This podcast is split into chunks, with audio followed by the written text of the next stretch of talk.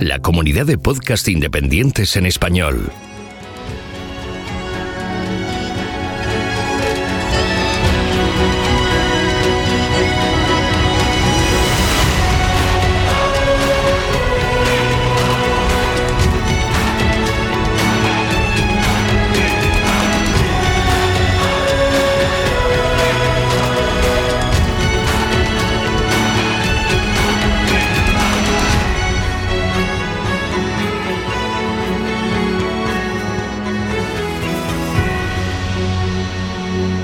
Bienvenido a GeoCastaway.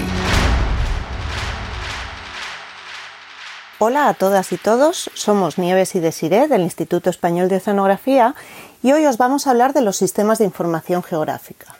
Un sistema de información geográfica es un sistema de hardware, software y procedimientos diseñado para realizar la captura, almacenamiento, manipulación, consulta, análisis, modelización y representación de los datos georreferenciados espacialmente. Y hasta aquí la definición formal, porque para nosotras un sistema de información geográfica es una forma de vida. Vaya que sí lo es de sí, ya que es una herramienta que utilizamos prácticamente a diario lo que utilizamos es la información espacial, es decir, aquella que lleva asociada un conjunto de coordenadas que permite su ubicación en el espacio. Estas coordenadas pueden ser geográficas, con su longitud y su latitud, o su equivalente en un sistema de proyección, como por ejemplo el UTM. Los objetos reales o las propiedades del fondo marino deben ser traducidas a cifras para su manejo en un sistema de información geográfica. Este proceso se realiza principalmente con dos enfoques, o sea, dos modelos de datos complementarios llamados vectorial y raster, y se deben estudiar los datos para adecuarlos al mejor de los modelos. En el modelo de datos vectoriales, los objetos se representan mediante puntos, líneas o polígonos, y a su vez pueden tener asociados una serie de atributos es decir, se describen sus características. Así representaríamos, por ejemplo, los muestreos que realizamos a bordo con dragas, que serían un punto, o los transectos que grabamos de vídeo, que serían una línea. El modelo de datos raster se utiliza para variables continuas, donde el mapa se construye como un conjunto estructurado de localizaciones, donde cada una tiene un valor asociado. Lo más común es el uso de grids, que son matrices de celdas cuadradas que se superponen en el terreno. La propiedad más importante de un grid es el tamaño de celda y va a condicionar los usos de ese grid, ya que supone un nivel de detalle, es decir, una resolución espacial que puede ser muy útil para algunos objetivos e inútil para otros. Y así representamos, por ejemplo, las batimetrías que realizamos del fondo marino y en función de la escala necesitaremos un mayor o menor nivel de detalle. Pero un SIG no solo permite analizar datos o realizar modelos de objetos o procesos, sino también representarlos gráficamente. Así que toda esta información nos va a permitir hacer los mapas para caracterizar el fondo marino y los procesos que tienen lugar en él. No olvidemos que un mapa es un modelo gráfico de la superficie terrestre, que representa los objetos espaciales y sus propiedades. Por tanto, los mapas son representaciones simplificadas de la realidad donde aparecen los objetos representados mediante símbolos y con una leyenda. ¿Y todo esto qué nos permite? Pues, por ejemplo, detectar errores en los valores que solo vemos cuando los representamos en el mapa, como por ejemplo porque hayamos apuntado mal las coordenadas y nos aparece un punto de muestreo al otro lado del mundo. Las aplicaciones de los sistemas de información geográfica son muy variadas, ya que nos permiten relacionar capas de información y analizar series temporales si se tienen datos a lo largo del tiempo. También permiten crear mapas temáticos y, y cartografías por ejemplo, se pueden representar tipos morfológicos a partir de la interpretación de la batimetría, naturaleza del fondo, tipos de hábitats y multitud de cosas. También se pueden hacer eh, análisis de riesgos e impactos en el medio, incluso estadística para el modelado de hábitats. La verdad que las aplicaciones son casi infinitas. Toda la información que generamos en las campañas oceanográficas la recogemos en el portal de datos del IEO, que se llama IDEO, del que os dejaremos el enlace para que podáis consultarlo. IDEO constituye la infraestructura de datos espaciales del Instituto Español de Oceanografía y que llevan nuestros compañeros de Madrid. Desde el portal de datos tenemos acceso a diferentes visores de datos y otros servicios de información geoespacial del IEO. Por ejemplo, en el visor de información marina base podemos encontrar distintas capas de información de nuestros mares, como isobatas o zonas de reservas marinas u otras figuras de protección, también capas con información de la naturaleza del fondo, información bastante variada. Y además permite realizar operaciones como medir, añadir datos o la más chula que es la visualización 3D de los datos. También encontramos visores de zonas más concretas, como el de la isla del Hierro, que nos permite ver la evolución del volcán Tagoro durante los meses que duró la erupción. Otros visores, como el de Cabrera, nos permite ver dónde se sitúan los avistamientos de cetáceos, o el de la dosar de Balvis en Namibia, con funciones muy parecidas a los anteriores. Así que os animamos a visitar todos estos visores y esperamos que os gusten mucho. Pues esto es todo por hoy. Muchas gracias por vuestra atención y hasta la próxima.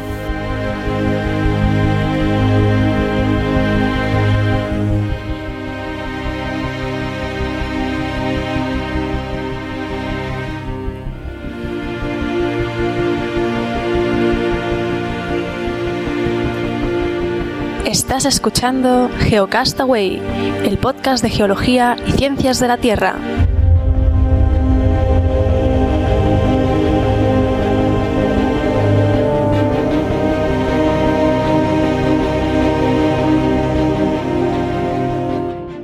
Saludos genófagos del mundo, bienvenidos a una edición más de la videoteca Geocastaway, eh, ya terminando temporada. Hoy os traigo una serie y dos documentales. La serie, vamos a ella, se llama The Right Stuff, que la traducción exacta sería lo que hay que tener.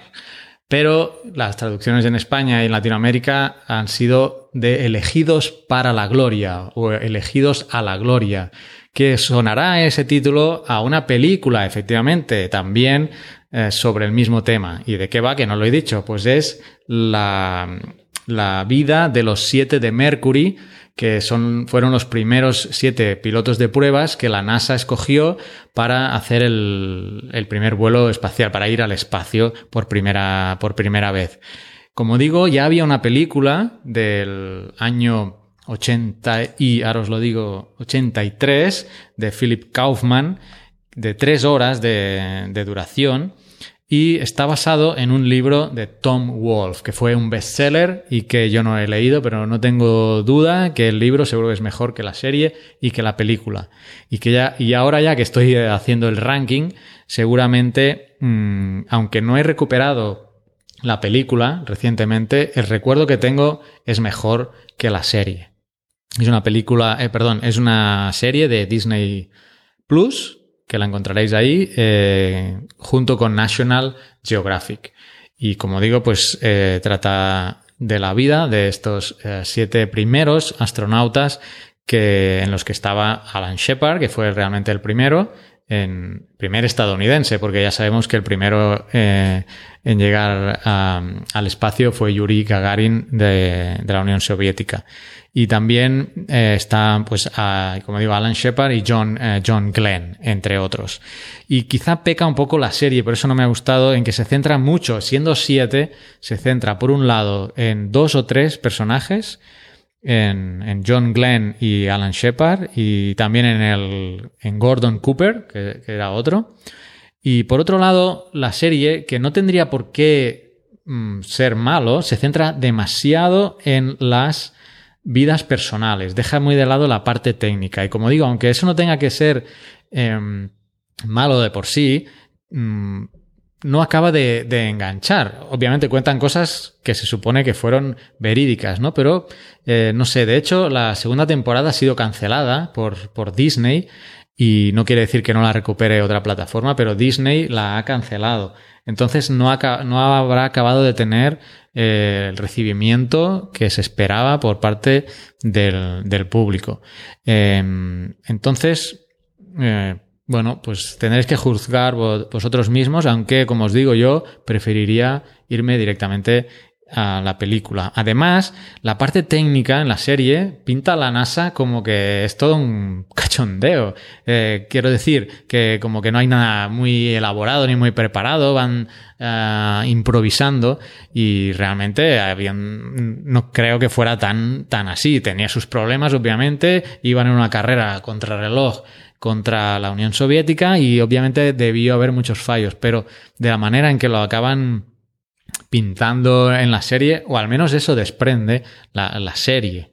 Eh, Así que, bueno. Y por otro lado, me sorprendió también eh, la vida que llevaban los astronautas en aquella época, ¿no? Que también era un poco un cachondeo también.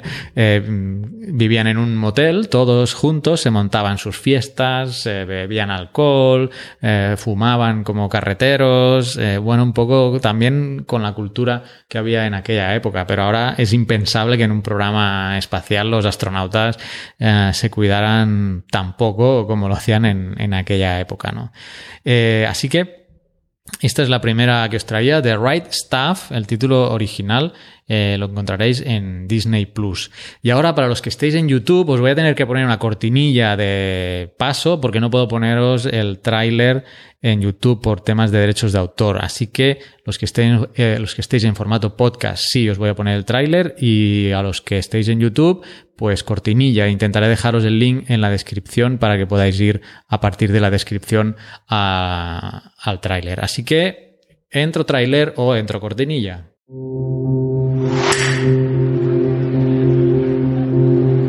Americans love stories. This story ends with a climax in space, and it starts right here on Earth. Money, fame, immortality. People will feel like they know you. They'll want to be you. Astronaut. Astro meaning star, not Voyager.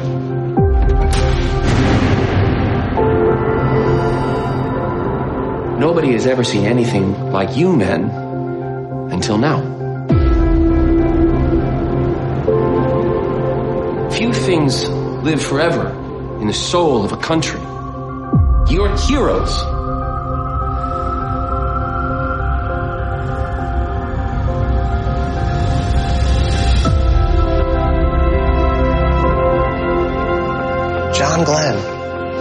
Shepard. We've got the best pilots in the United States. I know what you want, John. But it's almost like you're afraid of the competition.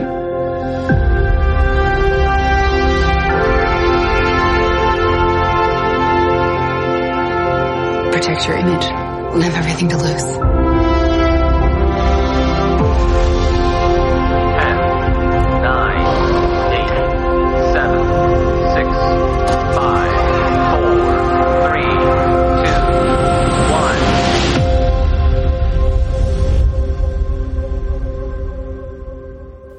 Muy bien. Siguiente, eh, este es un documental. Este lo encontraréis en Apple TV Plus o Plus, si sois muy estrictos con el inglés. Se llama Firewall Visitors from Darker Worlds. Eh, bolas de fuego, visitantes de mundos oscuros. Bien, esto eh, me ha gustado mucho, ya pum, lo dejo caer, aunque no las tenía todas conmigo. ¿Por qué? Porque el director es Werner Werner Herzog, junto con Clive Oppenheimer. Clive Oppenheimer es un vulcanólogo, Werner Herzog, no sé cómo catalogarlo, un documentalista, pero es actor. Si buscáis la primera película de Jack Reacher con Tom Cruise, el malo es este Werner Herzog. Entonces, eh, para que lo ubiquéis, además es una cara muy reconocible. Bien, este tiene otro documental que ya hablamos hace años en la biblioteca, que era Into, eh, Into the Inferno, que era sobre volcanes, que a priori tenía que ser espectacular, hostia, volcanes, y mm, no me acabó de convencer. Como ya lo traté en su tiempo, eh, me lo, buscáis por, por ahí, intentaré buscar y colocároslo por aquí, esa biblioteca, sobre Into the Inferno. Y estaba un poco, digo, bueno, a ver ahora con qué nos viene este Werner Herzog, porque el estilo tiene que gustarte, porque tiene un estilo de hacer documentales muy personalista. Y, eh, y el tema que trata, que es el de meteoritos, el de Firewall, por eso el eh, Fireball, de ahí viene el nombre, trata de meteoritos. Y en este caso me ha, convencido, me ha convencido el documental, tiene momentos muy buenos, muy buenos, y vincula la parte mística de las culturas en la Tierra con estos fenómenos que vienen del espacio y que ah, bueno, que han entrado y han eh, impactado contra, contra la Tierra. Eh, una cosa también que me ha gustado y que no es buscada por el director es que el documental va de menos a más. Así que si al principio no se acaba de enganchar, dejadle tiempo porque hacia la mitad o un poco antes del documental la cosa eh, despega de una manera bastante, bastante impresionante. Solo para comentaros dos aspectos sobre cómo esta vinculación, que la tienen en todos los documentales de Herzog, esta vinculación mística, sentimental, eh, mm, cultural con el ser humano, eh, va por un lado a, la zona de México y trata la cultura maya, otra es otra conversación que tiene con un jesuita que está en Florencia, ya veis por dónde van los tiros, no todo el documental es así y momentos impactantes. No quiero haceros spoilers, solo quiero comentaros dos aspectos. Uno, cuando va al puerto de Chicxulub, que es donde impactó el meteorito este de los dinosaurios, y, también veréis en esa parte del documental cómo eh, tiene un estilo propio de contar las historias porque eh, dice, bueno, este lugar que históricamente y geológicamente es tan importante, ahora mismo es una desolación absoluta que me dan ganas de llorar, ¿no? Y salen imágenes del pueblo, del puerto de Chicxulub y realmente, bueno, da pena, ¿no? Y otras, otra parte del documental que me ha gustado mucho es, y no voy a, solo voy a mencionar que van a la Antártida con un equipo surcoreano a buscar meteoritos. Y ahí lo dejo, tenéis que verlo. Este documental eh, tenéis que verlo.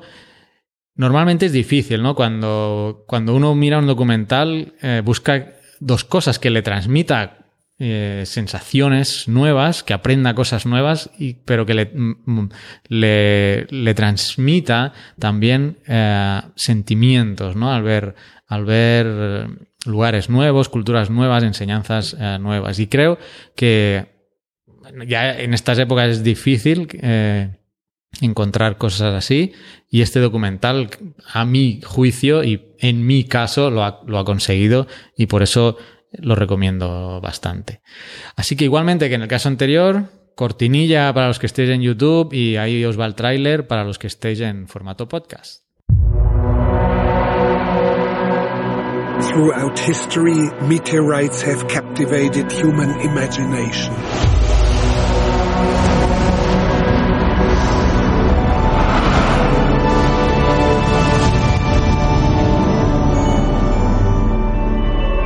One of these stones from darker worlds has its own story. And the bigger ones have changed entire landscapes.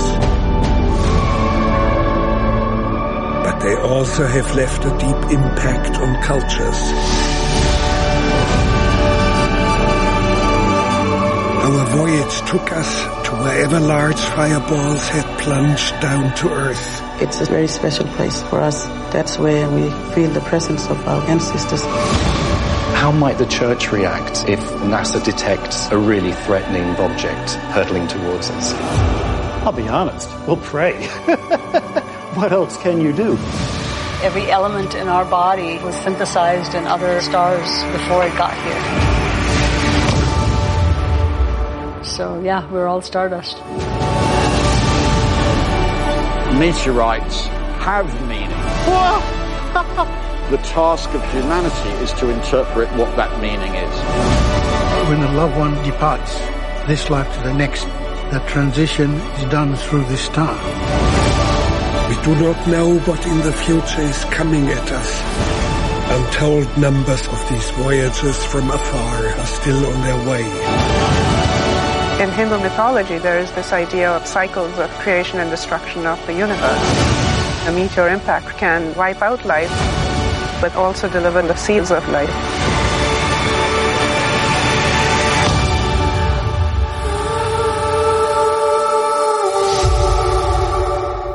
Y vámonos al último documental, este también en Disney Plus, eh, titulado Greta, el futuro es hoy, de la mano también de National Geographic. Bien, bien, bien. Greta, Greta, Greta. Eh, la verdad es que no sé cómo enfocar eh, este documental, que es corto, dura 45 minutos, Y no es, no es por el documental en sí, sino es por la figura. Y creo que podría enfocarlo de esta forma, de estas dos formas. Por un lado, el mensaje, el mensaje del documental y de Greta, que es cuidar el medio ambiente, cuidar nuestro planeta, porque a la vez nos cuidaremos nosotros, ¿no? Este es un mensaje que en el podcast, al menos yo lo he mencionado mucho. El planeta Tierra no deja ser no deja de ser una roca estelar. Lleva 4.500 millones de años. Ha sufrido montones de situaciones extremas y diferentes. Y ahí sigue. Ahí sigue.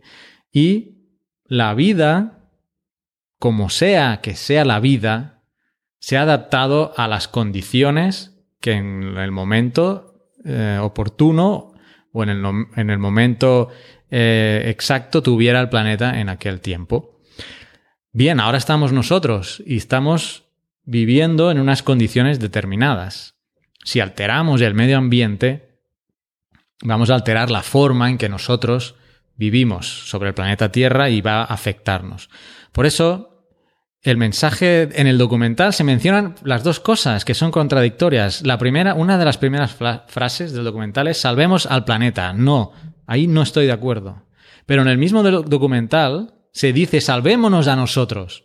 Ah, eso es diferente, eso es diferente, porque para salvarnos a nosotros, y cuando digo nosotros incluyo a todos los seres vivos de la Tierra, porque tampoco hay que ser antropocentrista en este caso, hay que mantener las condiciones actuales. Entonces ese mensaje yo lo comprendo, lo apoyo y, estoy de acuerdo. Ahora bien, vamos a la otra parte, que es la propia Greta. La Greta como figura, como persona. Ahí tengo ambigüedad. No, no, tengo una opinión clara. Eh, fue creado, fue un fenómeno creado, mm, fue una moda, se aprovecharon de ella.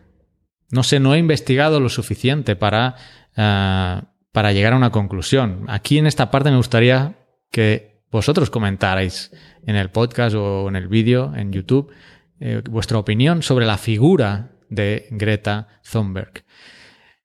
Yo en mi mente está claro que el inicio no fue buscado. Ella tenía una inquietud.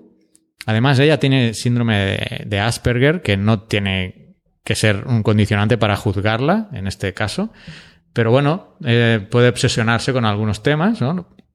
Fijarse. Y en este caso estuvo dedicada a, eh, al tema del medio ambiente, donde ella, por los motivos que fuera, vio que eh, la gente no hacía lo suficiente y eso me parece totalmente respetable y, la, o sea, totalmente mm, digno de apoyo.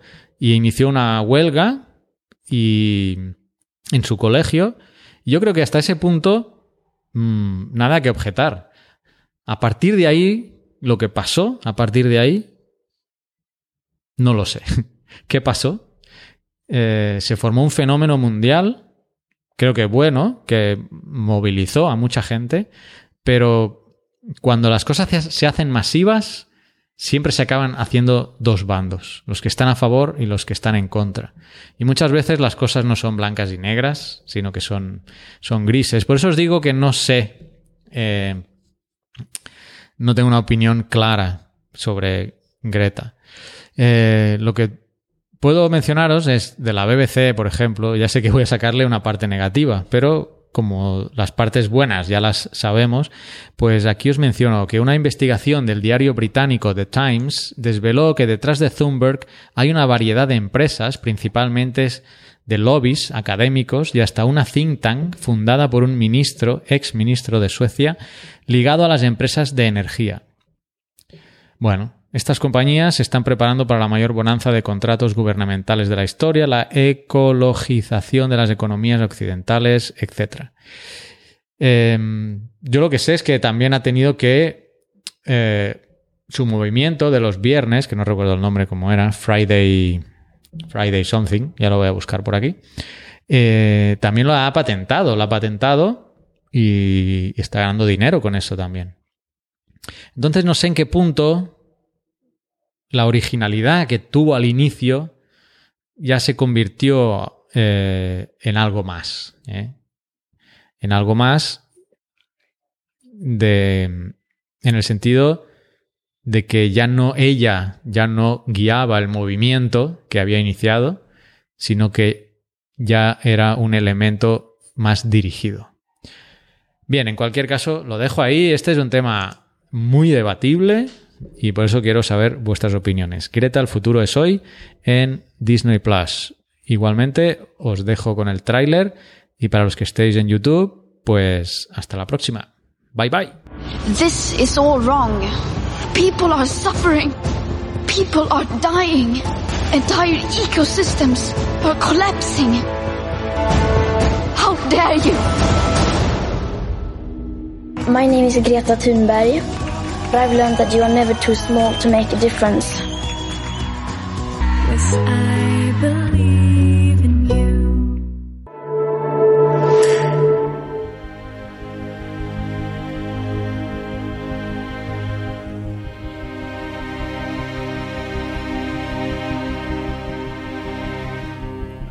Envíanos tus comentarios, preguntas o sugerencias a geocastaway.gmail.com.